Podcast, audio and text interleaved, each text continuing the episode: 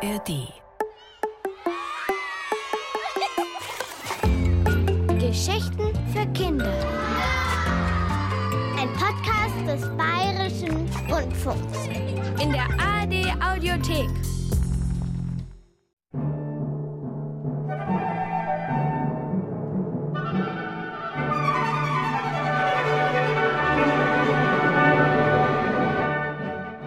Leipzig, 25. Dezember 1734. Jauchzet, frohlocket, freuet euch, ihr Christenheit, der Heiland, der Himmelskönig ist euch heute geboren. Es war im Morgengrauen des ersten Weihnachtsfeiertages, noch vor Sonnenaufgang, als diese jubelnden Pauken- und Trompetentöne zum ersten Mal erklangen. Heute wird diese Musik auf der ganzen Welt gespielt. Für viele Menschen gehört sie zum Christfest wie der Plätzchenteller oder die Weihnachtsgans. Dennoch wissen wir nur wenig über die Umstände, unter denen sie vor fast 300 Jahren uraufgeführt wurde.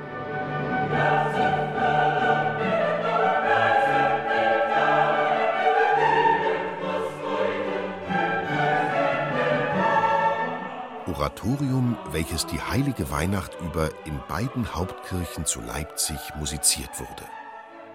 Das steht auf dem Deckblatt eines kleinen Heftchens, von dem nur ein einziges Exemplar erhalten geblieben ist. Dieses Heftchen, das den Text des berühmten Werkes enthält, wurde an die Leipziger Bürger verteilt, die sich an jenem 25. Dezember früh um sieben in die ehrwürdige St. Nikolai-Kirche drängten.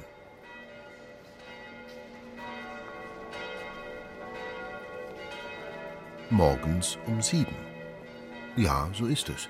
Zu dieser für viele von uns nachtschlafenden Stunde begann im Barock der große Festgottesdienst.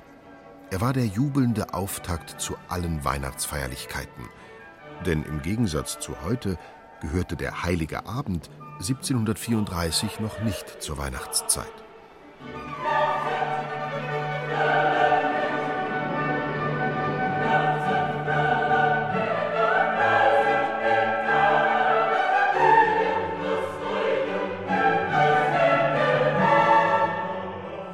Wohl damals in St. Nikolai gewesen ist?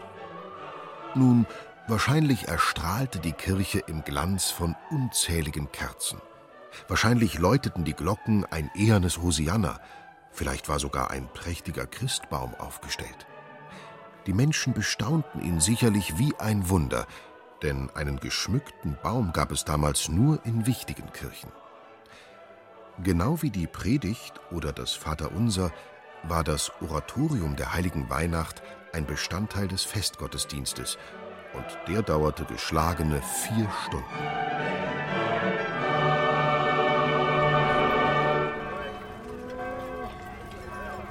Dann gegen elf Uhr stapften die Leipziger Bürger durch die winterliche Stadt zur Bescherung und Festtagsbraten nach Hause.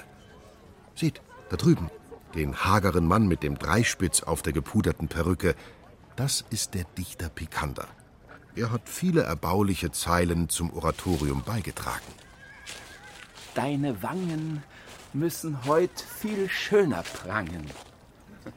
Welch Anmut der Worte, welch Ebenmaß der Verse. Ach, Picander, diese Poesie, die Zärtlichkeit der Empfindung. Bin ich nicht ein würdiger Sohn der Musen? Christian Friedrich Henrizi ist Picanders richtiger Name.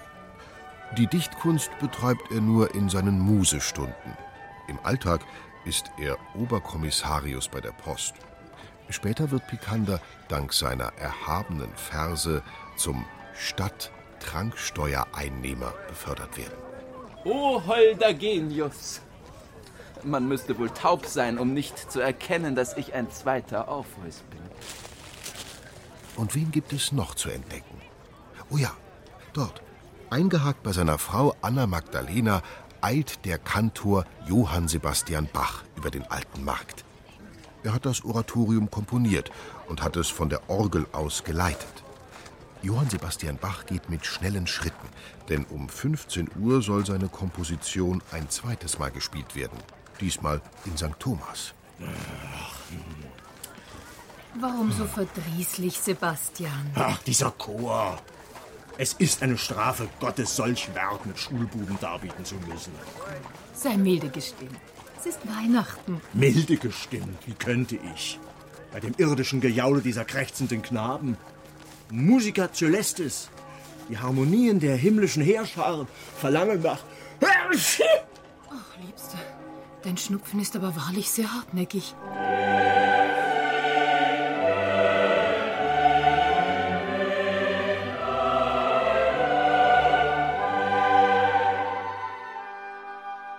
Was aber dachten die biederen Leipziger Bürger, die Kaufleute, Handwerksmeister und Ratsherren, die Bachs Weihnachtsoratorium soeben in St. Nikolai gehört hatten? Waren sie von der Kraft dieser Musik überwältigt? Spürten sie, diese Komposition ist ein mächtiges Werk für alle Ewigkeit? Sicherlich würdigten die braven Leipziger das Stück mit gutem Applaus, denn Beifall war damals in der Kirche durchaus erlaubt. Und sonst? Sonst kann ich nur Folgendes berichten. Nach Bachs Tod verstaubten die Noten dieses Stücks unbeachtet in Regalen.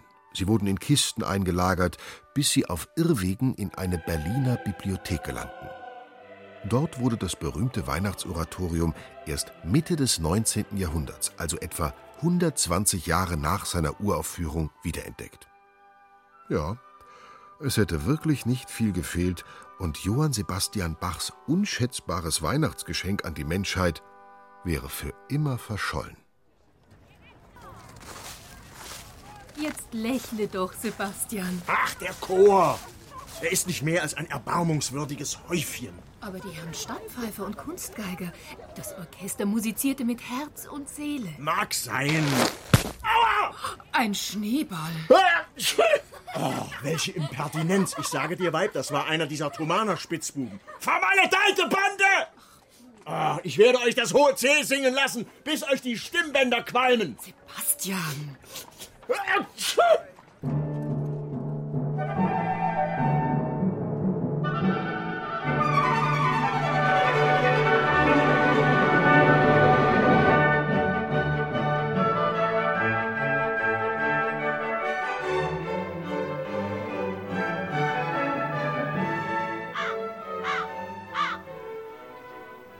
Jauchzet, frohlocket. Wie war es damals, als das Weihnachtsoratorium entstand? Drehen wir das Uhrwerk der Zeit um ein paar Wochen zurück. Leipzig im Advent 1734. Es ist tiefster Winter. Raben kreisen über schneebedeckten Dächern, aus Schornsteinen qualmt dicker Rauch.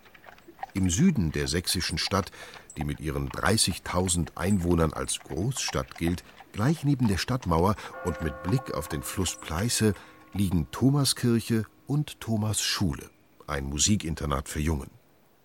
Mit seiner vielköpfigen Familie wohnt Johann Sebastian Bach im geräumigen Südflügel des Schulhauses. Das ist Johann Christoph Friedrich. Der Zweijährige ist Johann Sebastian Bachs 16. Kind. Später wird er, so wie auch einige seiner älteren Brüder, die zu diesem Zeitpunkt nicht mehr zu Hause leben, ein bekannter Komponist werden. Na, Friedrich, halt ein mit diesem Geplärr. Und nun sei artig. Anna! Bin schon da, Liebster, bin schon da. Ach, du, du, du, du, du. Ja, ist ja schon gut. Ja. Johann Sebastian Bach ist Thomaskantor. In diesem Amt ist er sowohl zuständig für Leipzigs Kirchenmusik als auch für die musikalische Ausbildung der Chorschüler. Thomaner werden sie genannt. Bachs Arbeitszimmer liegt im ersten Stockwerk des Schulgebäudes. Und hier, in der sogenannten Komponierstube, beginnt unsere Geschichte, in der ein Schneeball eine, hm, naja, nicht ganz unbedeutende Rolle spielt. Die Geburt unseres Herrn Jesu Christi. Der Evangelist Lukas schreibt, und es begab sich aber zu der Zeit, oh, Johann Sebastian Bach fröstelte. Mit klammen Fingern legte er die Bibel beiseite und zog ein Schnupftuch aus seinem pelzgefütterten Kantorenrock. oh, dieses elendigliche Wetter verdrießt einem gänzlich das Arbeiten. Wie unerträglich diese klirrende Kälte doch ist. Ja, diese klirrende Kälte. Unbarmherzig kroch sie einem durch alle Kleiderschichten. Sie drang vor in Körper und Seele und ließ das Mark in den Knochen erstarren. Zwar bullerte ein schwerer Eisenofen in der hinteren Ecke seiner Arbeitsstube wie ein glühendes Ungetüm, aber so richtig warm und wohlig wollte es dennoch nicht werden. Johann Sebastian Bach entfaltete ungelenk das Schnupftuch und steckte seine gerötete Eiszapfennase hinein. Oh, welche Qual!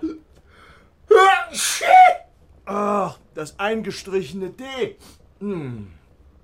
Vielleicht sollte ich was in D komponieren. Nur was und wie? Johann Sebastian Bach griff zögerlich nach dem Federkiel. Und es begab sich aber zu der Zeit, dass ein Gebot von Kaiser Augustus ausging. Ach, nein!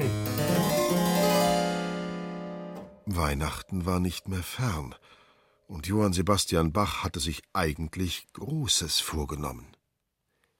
Die Geschichte von Christi Geburt wollte er mit Tönen erzählen, so schön und ergreifend, wie sie noch nie zuvor erklungen war. Er würde es diesen aufgeblasenen Ratsherren schon zeigen, die ihm immer wieder vorwarfen, er würde seine Pflichten vernachlässigen. Es wird uns berichtet, ihr seid starrsinnig. Ja, völlig unbelehrbar. Inkorrigibel. Klagen kamen uns zu Ohr. Ernstzunehmende Klagen. Ihr vernachlässigt eure Singstunden. Ihr ergeht euch in Müßiggang.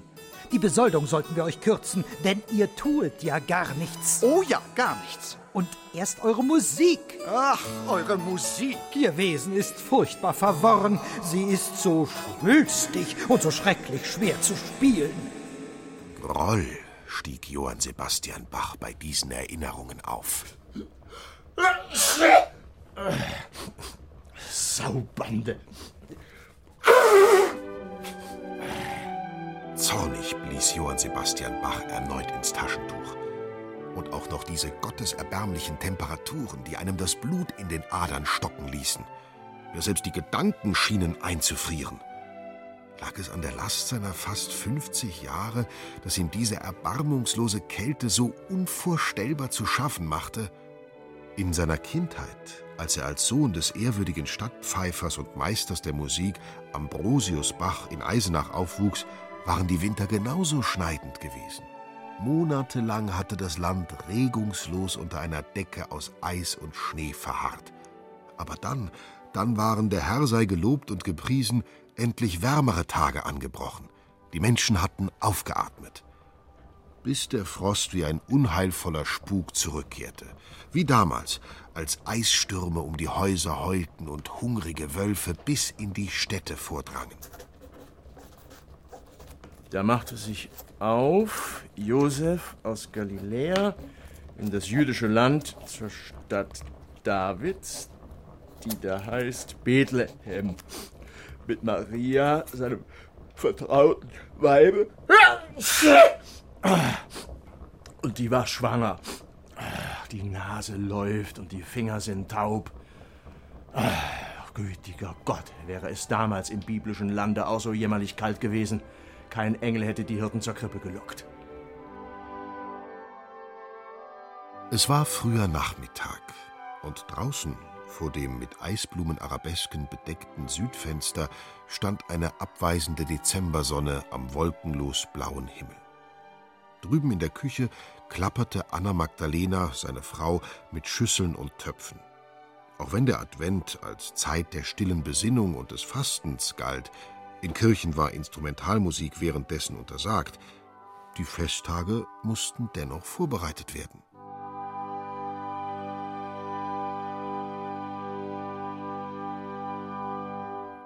Johann Sebastian Bach aß für sein Leben gern. Hatte Anna Magdalena nicht nach dem Aufstehen gesagt, sie wolle heute Christstollen backen? Vielleicht würde es ihm gelingen, sie zu überreden, ihm ein Stückchen zum Kosten zu geben. Liebste, du guckst so griesgrämig drein. Ach, diese Kälte. Das ist eine Mühsal und Plage. Stell dir vor, auf dem Markt erzählt man, in Schlesien würden die Vögel an den Ästen festfrieren. Tja, wie ein schlesischer Sperling. Genauso ist mir im Gemüte. Sag, was ist das für ein Lärm? Die Kinder toben unten im Hof. Hm. Bastian, du Naschkatze, willst du wohl die Rosinen in Ruhe lassen? Ach, Weib, sei nachsichtig. Die Zeit rinnt durch meine Finger wie das Sand im Stundenglas und es geht so gar nichts voran. Du haderst. Es ist nur das verfluchte Wetter. Und deine Weihnachtsmusik?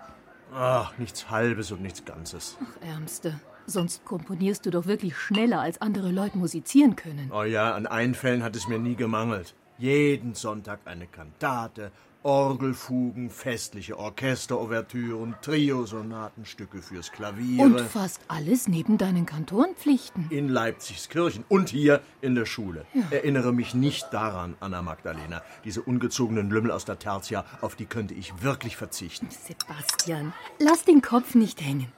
Womit kann ich deine Trübsal vertreiben? Hm, mit dem zündenden Gedanken. Wie soll ich die Geschichte nur erzählen? Hier, Nimm ein aufmunterndes Tässchen Kaffee. Oh ja, lieb von dir. Einen Kaffee. Kaffee. Genau in diesem Moment zerbarst die Scheibe des Küchenfensters in tausend Stücke. Überall Glassplitter. Ach, der Kaffee, mein Wams, alles ist vollgekleckert. Wie der Teig, sieh all die Scherben. Wer war das?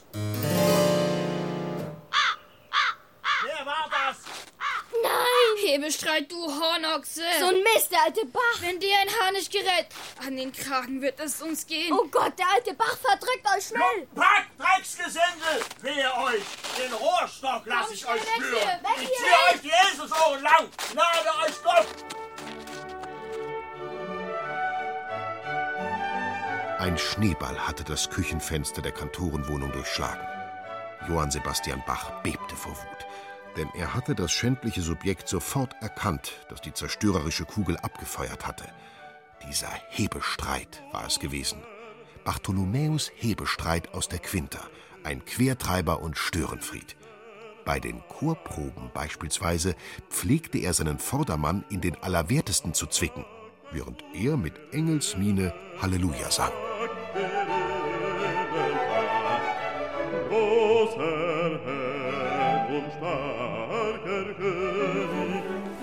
Bartholomäus Hebestreit. Es ist höchste Zeit, ein Exempel zu statuieren.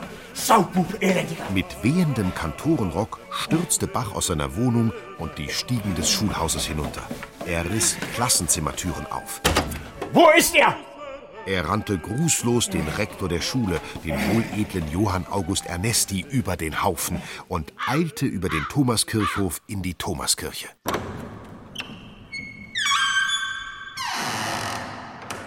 Du Schurke, du! Warte, wenn ich dich zu fassen kriege! Johann Sebastian Bach atmete schwer. Und dann entdeckte er es. Ein verdächtiges Bein, das zwischen zwei Kirchenbänken hervorlugte. Bartholomäus Hebestreit, wirst du wohl dort rauskommen? Au, au, au! Nein, bitte erbarmen! Hoch mit dir! Erbarmen, ich bin unschuldig, bitte. Ich schwöre, bei allem, was meiner Frau Mutter heilig ist, es war ein Unglück.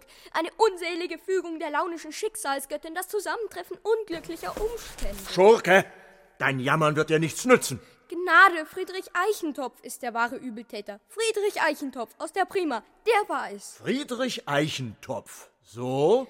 Ja, bei meinem Seelenheil. Hätte der Blöde ja nicht gesagt, ich würde es nie wagen, einen Schneeball nach ihm zu werfen, hätte er sich nicht feige weggeduckt, als ich dennoch den Schneeball heldenmutig nach ihm warf, und wäre der Schneeball nicht in solch mir unerklärlicher. Wäre, wenn und aber. Bartholomäus Hebestreit, du faselst Unsinn. So glaubt mir doch bitte, hätte die wankelmütige Fortuna nicht mit ungerechter Hand. Schluss! Dein beredtes Mundwerk wird dich nicht vor Strafe schützen. Johann Sebastian Bach blickte auf den Kaffeefleck auf seiner Brust.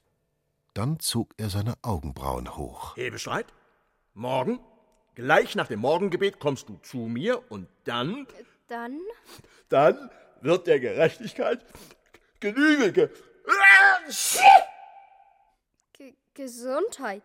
Aber zunächst hatte der hochwohllöbliche Kapellmeister und Direktor Musici zu St. Thomas, Johann Sebastian Bach, etwas Wichtiges zu erledigen.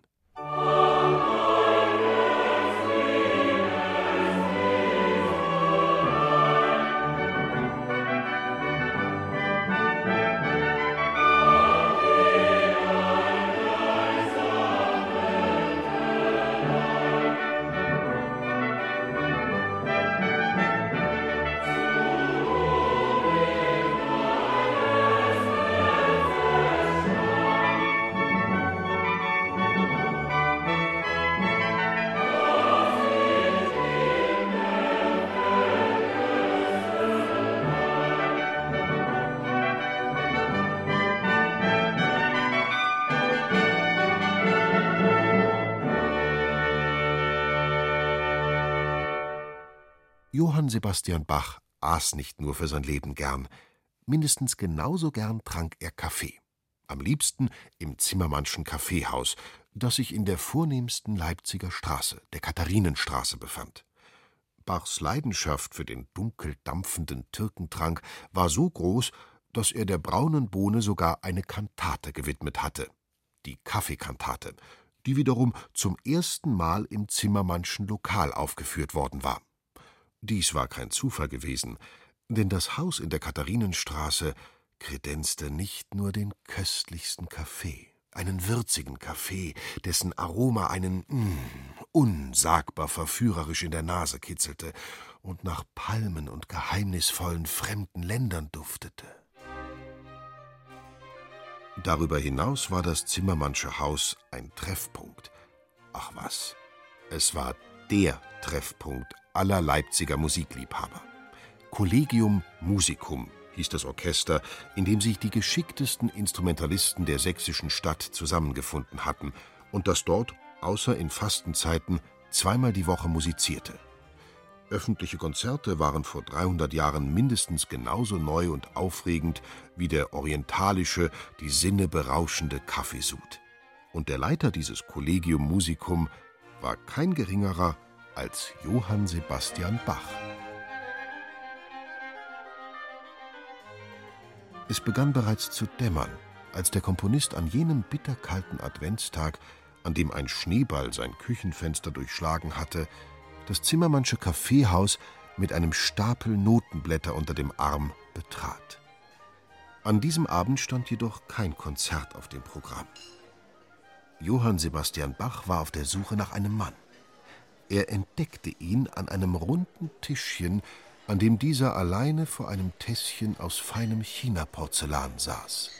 Oh, Pikander, welch eine Freude, euch hier zu sehen. Ihr gestattet? Sieh an, der wohledle Herr Bach. Sogleich, wartet, wartet. Zur Begrüßung ein kleines Verschen. Ähm, wollt ihr euch am Kaffee ergötzen, müsst ihr euch itzo zu mir setzen. Pikander, ihr seid ein... ein Schelm. Euch hat wohl der lyrische Schwung meiner Feder in der Nase gekitzelt? Nein, der, der Schnupfen, diese verflixten Temperaturen. Johann Sebastian Bach und der Dichter Picander kannten sich schon lange. Sie hatten sogar Freundschaft geschlossen und seitdem etliche Werke zusammen verfasst, darunter auch die Kaffeekantate. Sebastian, was ist? Ihr seid ein seltener Gast im Zimmermannschen Hause. Schmeckt euch der Mocker nicht mehr? Ach, Pikander, ihr wisset doch, äh, die Pflichten. Verehrter Freund, ich seh's am Funkeln in euren Augen. Ihr habt ein Anliegen auf dem Herzen. So ist's. Nun, äh, ich benötige eure Hilfe, eure Worte, denn die Zeit drängt.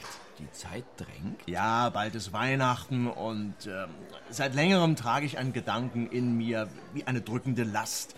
Ich äh, möchte die Geburt Christi für St. Thomas und St. Nikolai in Töne setzen. Potzdonner, die Weihnachtsgeschichte. Es begab sich aber zu der Zeit, so wie sie der Evangelist Lukas überliefert hat. Maria und Josef? Das hochheilige Paar, genau. Die Engel im Himmel, die Hirten auf judäischem Felde und auch die Weisen aus dem Morgenlande? Auch sie dürfen nicht fehlen. Stellt euch vor, das alles mit Chor und Orchester, wohlfeinen Sängern, dem Kenner zur Freude, dem Frommen zur Erbauung. Und Gott zur Ehre. Ein Oratorium. Ein Drama per Musica. Was für eine ehrgeizige Aufgabe.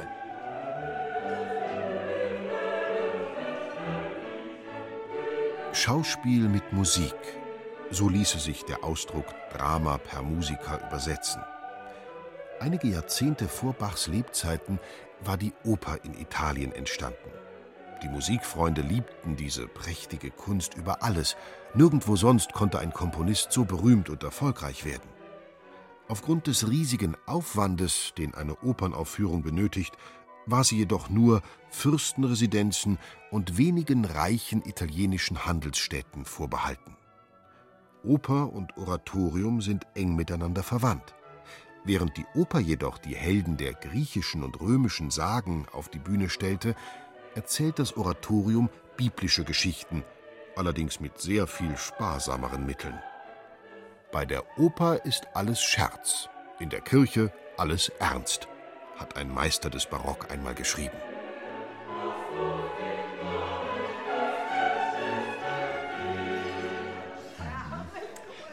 Ein Oratorium Liebster Bach, ein, ein wackerer Plan, nur der 25. Dezember ist wahrlich nicht mehr weit. Ja, gewiss, nur noch 14 Tage. Ja, und sagt, wie wollt ihr das alles komponieren? Ach, mich dünkt, ich weiß, wie es gehen könnte.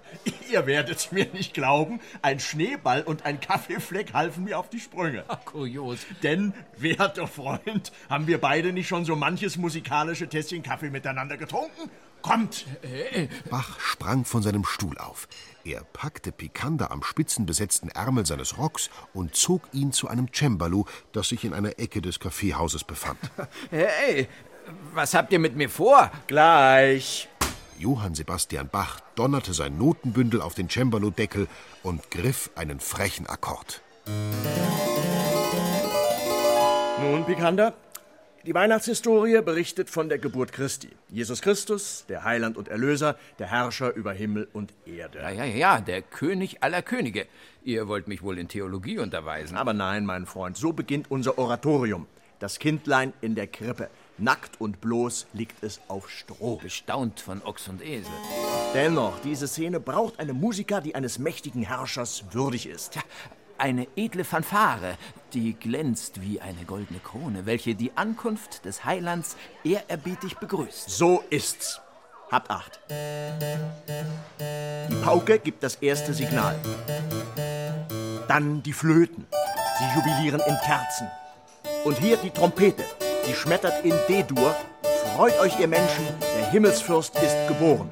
Oh, Pauken und Trompeten, die Instrumente der Könige. Wusstet ihr, mein seliger Vater, der Stadtpfeifer Ambrosius Bach, schlug die Pauke, dass den Leuten Hören und Sehen verging. Ha, jetzt der Chor. Nach Picander, kommt euch die Melodie bekannt vor? Tönet ihr Pauken, erschallet Trompeten, klingende Saiten erfüllet die Luft.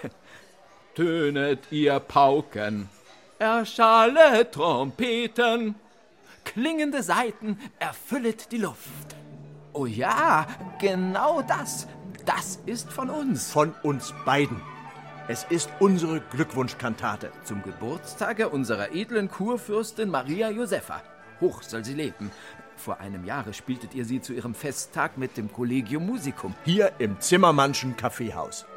Als Bürger der Stadt Leipzig waren Bach und Picander treue Untertanen des Kurfürsten von Sachsen. Maria Josepha war dessen Frau.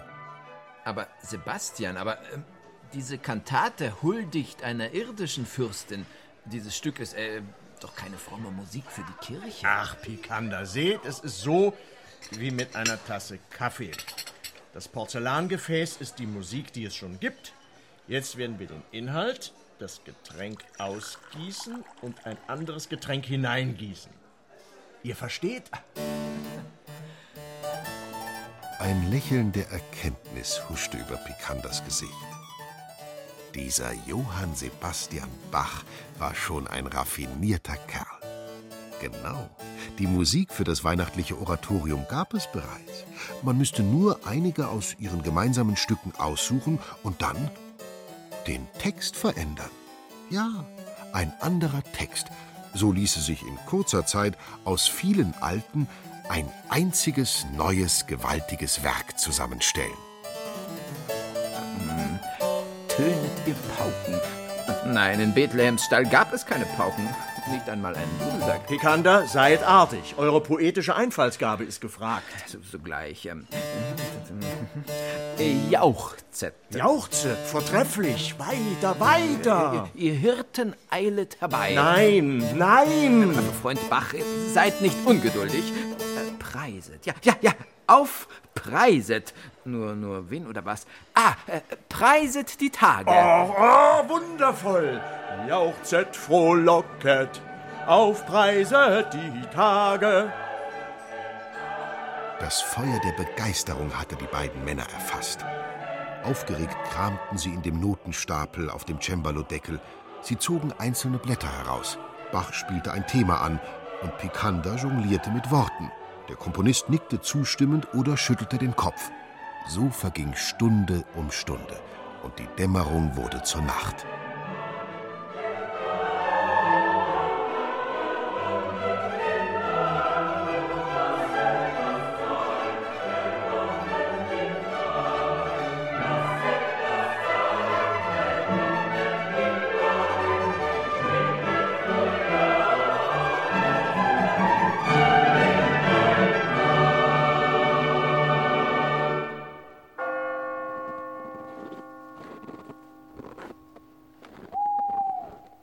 Ein Nachtwächter zog seine einsamen Runden, als Johann Sebastian Bach zufrieden in die Kantorenwohnung zurückkehrte.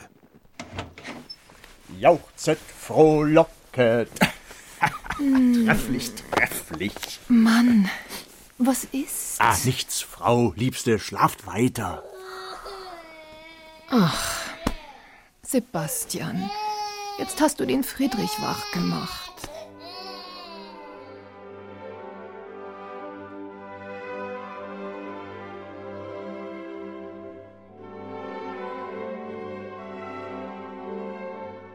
Die Thomasschule war ein großes Gebäude, in dem sich nicht nur die Kantorenwohnung und Unterrichtsräume befanden, sondern auch die Schlafkammern der Internatsschüler. In einer davon wälzte sich ein Junge mit sorgenvollen Gedanken in seinem Bett, das er sich, wie es damals im Internat üblich war, mit seinem besten Freund, dem Konrad, teilen musste. Du, hey, Ja, Konrad? Bartholomäus, fürchtest du dich? Wovor? Na, du weißt schon, vor morgen. Hm, Komm, was, was kann schon geschehen? naja, du weißt doch, wie er sein kann. Der alte Bach. Ja, der alte Bach. Mit dem ist nicht gut Kirschen essen. Saubuch, Elendiger. Schon fast drei Jahre war es her, als der damals neunjährige Bartholomäus Hebestreit bei den Thomanern aufgenommen worden war. Der Lehrer seiner sächsischen Dorfschule hatte mit Staunen bemerkt, dass der Kleine beim Singen die Töne besser traf als alle anderen und ihn nach Leipzig geschickt. Geh dorthin, versuch es, so es Gott will, wird's dir gelingen. Und so hatte Bartholomäus an einem nasskalten Frühlingsmorgen zum ersten Mal das furchteinflößende Gebäude in der fremden Stadt betreten, das sein Zuhause werden sollte. Bartholomäus war nicht alleine gekommen. Auch andere Kinder seines Alters drückten sich mit zitternden Knien in düsteren Schulhausgängen herum. Thomaner hatten das Zeug, es im Leben weit zu bringen. Denn die Thomasschule war ein berühmtes Internat, in dem Jungen nicht nur in Latein und Rhetorik unterwiesen wurden, sondern auch in der Kunst der Musik. Das hatte folgenden Grund. In den Zeiten, in denen das Weihnachtsoratorium entstand, war St. Thomas bereits eine Schule mit einer viele hundert Jahre alten Geschichte. Mildtätige Mönche hatten sie schon im Mittelalter gegründet für arme und begabte Knaben. Also für solche, die zwar schlau waren, deren Eltern jedoch kein Schulgeld aufbringen konnten. Als Gegenleistung für ihre Ausbildung mussten die Alumni, das ist eine alte Bezeichnung für die Internatsschüler, den Gottesdienst in Leipzigs Hauptkirchen mit ihrem Gesang ausschmücken. Auf diese Weise war ein Chor entstanden, der mindestens genauso berühmt war wie die Schule. Der Direktor Musici, also der Chorleiter und Musiklehrer von St. Thomas, war meist ein Komponist von Rang und Namen. Es war nicht leicht, ein Thomaner zu werden, denn alle Bewerber hatten eine strenge Musikprüfung abzulegen. Auch Bartholomäus Hebestreit. Äh, wie lautet sein Name? Äh, Bartholomäus. Wie? Äh, Bartholomäus Hebestreit. Und wie hält er es mit der Musik? Hm, äh, ja, so. Spreche er lauter. Oder habe er nur ein Stimmchen wie ein aus dem Nest gefallenes Vögelchen? Bitte, verzeiht. Wohlan. Äh, ich gebe ihm eine Melodie vor und er singe sie nach. Deutlich und klar vernehmbar.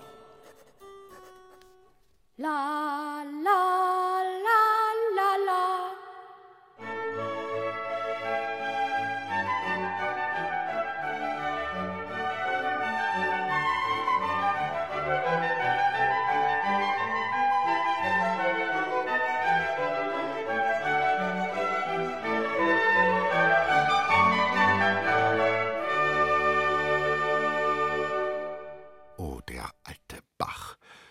Bartholomäus Hebestreit wälzte sich unruhig in seinem Bett. Der mürrische Mann mit den fleischigen Wangen und den dichten Augenbrauen war Bartholomäus vom ersten Eindruck an unheimlich vorgekommen. Und hatte er in den vergangenen Jahren nicht allzu oft erlebt, wie unberechenbar und jähzornig der Herr Kantor sein konnte, wie er unfähige Chorsänger wutschäumend auf der Empore von St. Thomas gejagt hatte? Und jetzt die Sache mit der Fensterscheibe. Friedrich Eichentopf, dieser Idiot. Und dieser verdammte Schneeball. Ach, könnte er all das nur ungeschehen machen. Und dabei hatte sich Bartholomäus so auf Weihnachten gefreut. Denn nach der stillen, grauen Fastenzeit des Advents würde es sein, als ob Leipzig am 25. Dezember aus einem Dornröschenschlaf erwachen würde. Die Menschen waren wieder fröhlich und ausgelassen. Überall gab es festliche Gottesdienste. In der ganzen Stadt herrschte buntes Treiben. Gaukler und Bärenführer zogen durch die Straßen. Händler und Kaufleute kamen zur Weihnachtsmesse angereist. Nicht nur mit ihren Waren, sondern auch mit spannenden Geschichten in ihrem Gepäck. Und in den Kaffeehäusern wurde bis spät in die Nacht hinein musiziert. Ach, dieser Schneeball. Bartholomäus Hebestreit knirschte mit den Zähnen. Wo würde er das Christfest wohl verbringen? Alleine im Kerker bei Wasser und Brot? Mit diesen trübsinnigen Gedanken schlief er endlich ein.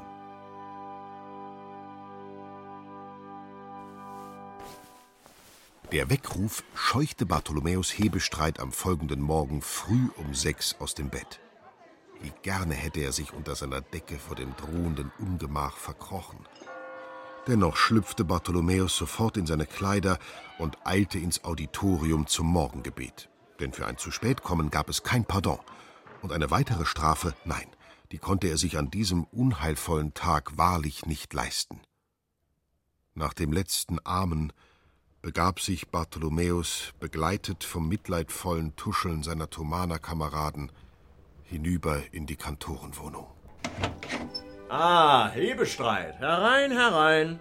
Oh, Herr Bach, es tut mir so leid. Mhm. Sag, welche Strafe könnte deine Schandtat wohl sühnen? Ach, seht, bitte, die Zähren der Verzweiflung rinnen über meine sündigen Wangen. Oh, wäre ich nur... Ich halte ein, du Spitzbub, du.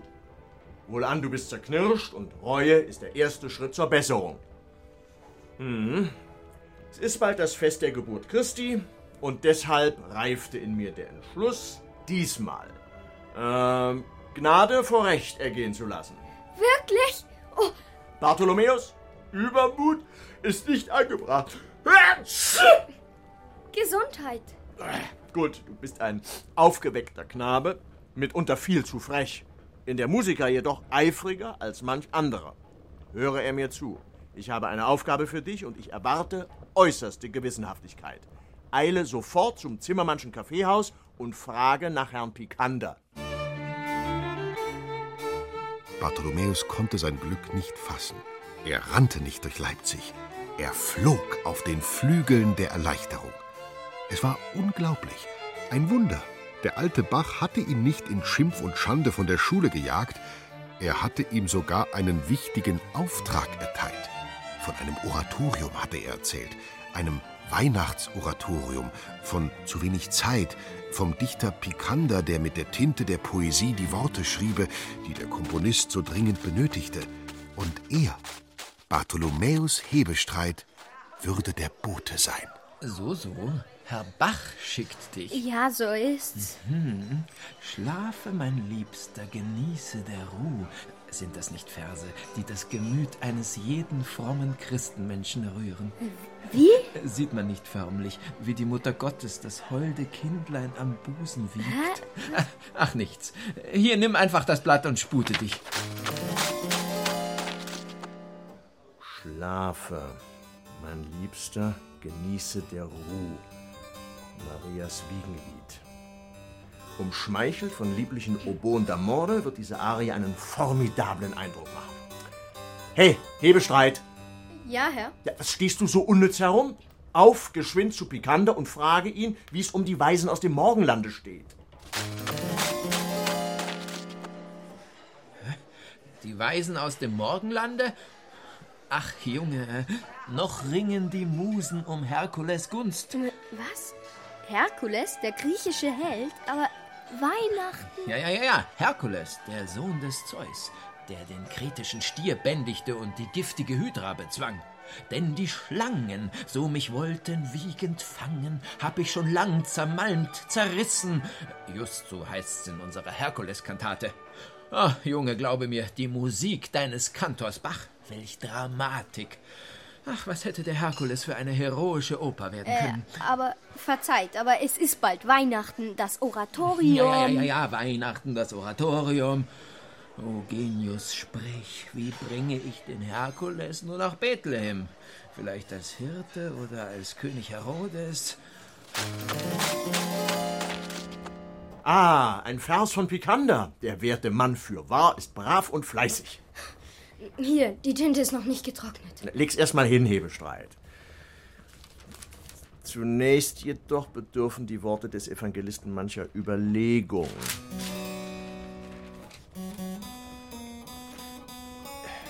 Und alsbald waren bei den Engeln die Menge der himmlischen Heerscharen. Großer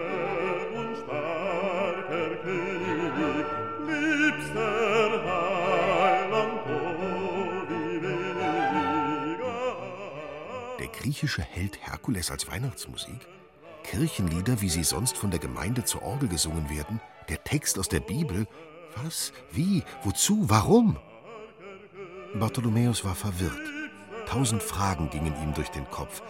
Je häufiger er jedoch zwischen der Komponierstube und dem Zimmermannschen Kaffeehaus hin und her lief, desto genauer erkannte er den Plan der beiden Männer. Es war, als ob sich aus vielen kleinen Steinchen ein Mosaikbild zusammensetzen würde.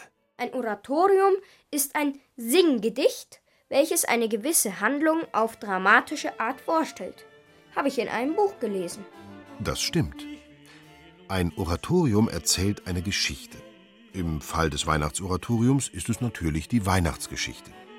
In Bachs Oratorium gibt es sogar einen Erzähler, den Evangelisten, also den Verfasser des Bibeltextes, der in einem Sprechgesang, dem Rezitativ, das Geschehen in Bethlehem wie ein Augenzeuge schildert.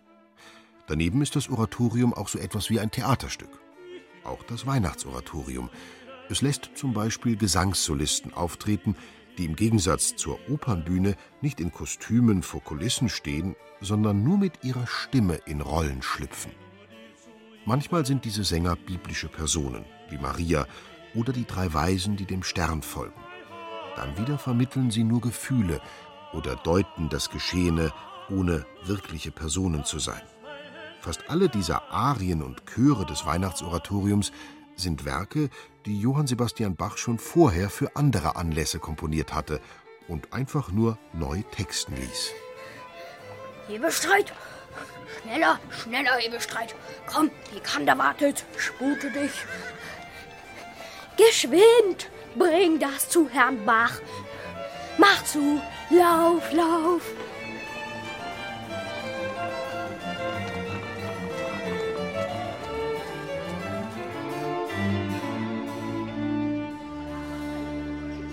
Deine holde Gunst und Liebe. Hm. Was reimt sich auf Liebe? Triebe. Ah, Triebe. Oh, danke, Junge. Deine wundersamen Triebe.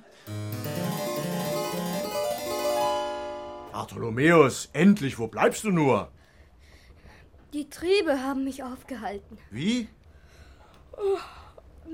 Die Triebe. Bartholomäus, sag, was ist mit dir? Ich. Ich bin so müde. Müde? Du brauchst ein wenig Ruhe. Wohl an. Doppelt betet, wer singt.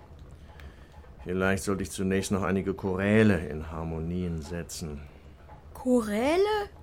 Hm, gewiss, Choräle, wie sie im Gesangbuch stehen. Denn auch die Gemeinde, also wir, die ganze Christenheit soll Teil des Oratoriums sein. Und ich? Hm? Geh derweil in die Küche. Vielleicht hat mein liebes Weib eine kleine Stärkung für dich.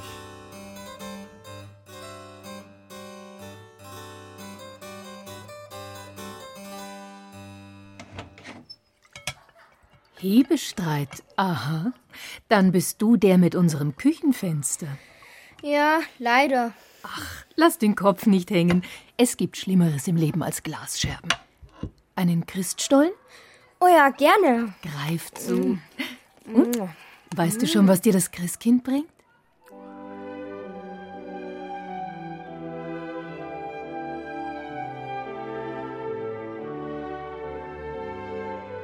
Eine Stärkung hatte Bartholomäus Hebestreit bitter nötig. Denn je näher Weihnachten rückte, desto aufgeregter und hektischer sollte es in der Komponierstube zugehen. Johann Sebastian Bach hatte ja, wie wir wissen, viele Teile des Oratoriums schon zuvor komponiert. Dennoch musste er die Musik Pikanders neuen Worten anpassen, dort eine Note einfügen, da eine Bindung verändern, vielleicht sogar Begleitinstrumente austauschen. Welche Klänge passen zu einfachen Hirten, welche zu majestätischen Engeln? Es war wie bei einem Gemälde, dessen Formen bereits bestehen, dessen Farben jedoch neu gemischt und aufgetragen werden.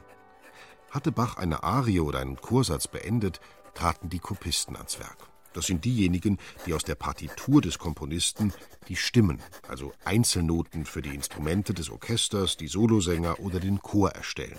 Das geschah damals handschriftlich. Manchmal durfte Bartholomäus bei dieser wichtigen Arbeit aushelfen. Dann wiederum wurde er in die Stadtpfeifergasse geschickt, wo die städtischen Berufsmusiker, die Stadtpfeifer, wohnten. Die meisten von ihnen waren Mitglieder des Collegium Musicum. Nun sollten sie in der Kirche spielen. Und dann, zwei Tage vor Weihnachten, war es soweit. Die erste Probe fand statt, in der auch der Chor der Thomaner-Schüler mitwirkte und mit ihm Bartholomäus Hebestreit. Ah, Schurken! Vermaledeite Bande! Sind denn all die Singstunden, die ich euch gebe, wirklich für die Katz? Oh, womit hab ich solch jämmerlichen Chor nur verdient? Gekrächze, Unfähiges! Wie immer vor wichtigen Aufführungen schrie und schimpfte Johann Sebastian Bach wie ein schlesischer Rohrspatz. Aber diesmal ließ sich Bartholomäus nicht einschüchtern, denn er wusste, in der Tiefe seines Herzens war der Mann, der diese Musik geschrieben hatte, ein guter und manchmal sogar auch ein gütiger Mensch.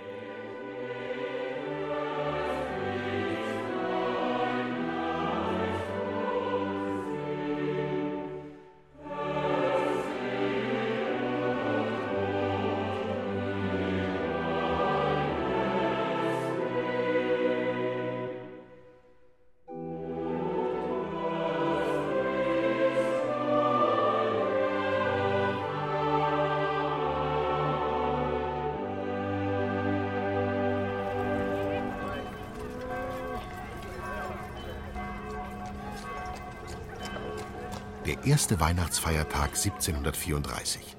Es ist Mittagszeit. Die Glocken läuten. Der Festgottesdienst in der Leipziger Nikolaikirche ist vorbei. Zum ersten Mal ist das Weihnachtsoratorium erklungen. Die Menschen strömen zufrieden nach Hause. Unter ihnen zwei Thomaner mit knurrendem Magen. Singen macht hungrig, aber auch glücklich und zufrieden. Jauchzet, frohlocket. Hey, Bartholomäus, was ist mit dir? Na, diese Melodie geht mir nicht mehr aus dem Sinn. Ist ja auch mein Stück. Dein Stück. Du hast wohl komponiert, wie? Na, aber fast.